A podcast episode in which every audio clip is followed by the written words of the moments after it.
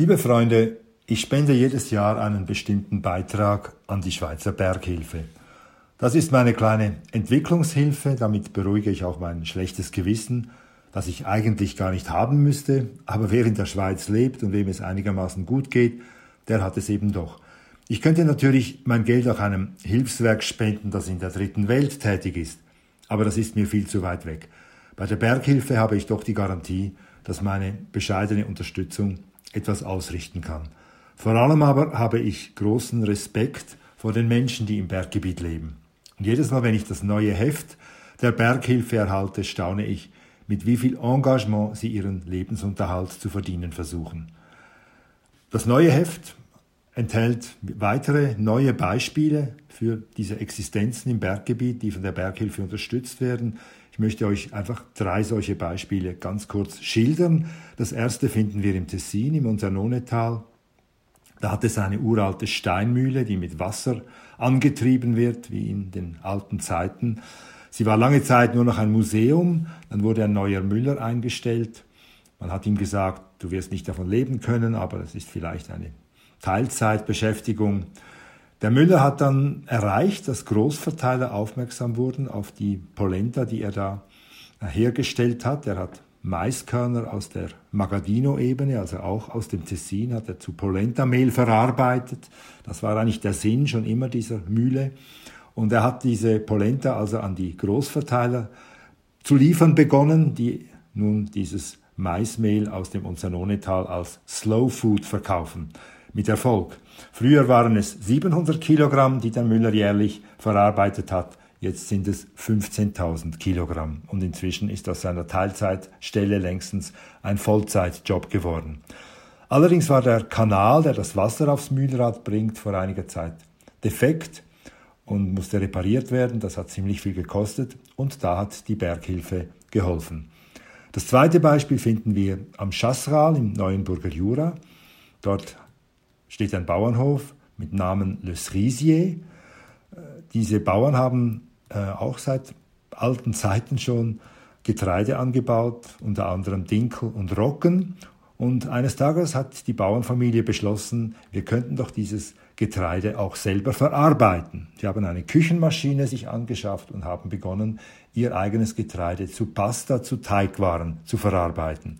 Die Nachfrage stieg, das hat sich herumgesprochen, sie haben Abnehmer gefunden.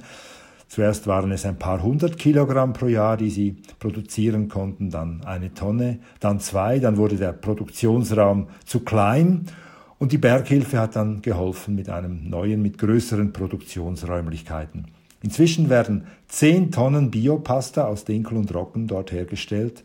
Mehr geht gar nicht. Die Familie hat verfügt nicht über eine größere Fläche, über eine größere Ackerbaufläche und sie möchten auf keinen Fall fremdes Mehl dazu kaufen. Sie möchten sich beschränken auf das Mehl, das sie selber anbauen und also auf das Getreide, das sie selber anbauen und selber verarbeiten können. Das dritte Beispiel, es geht wieder um Korn, betrifft einen Verein im Berggebiet rund um den Sentis. Der Verein heißt Alpsteinkorn und er hatte sich zum Ziel gesetzt, wieder Getreide anzubauen rund um den Sentis als zusätzliches Standbein für die Bauern, aber auch als eine Wiederbelebung einer alten Tradition.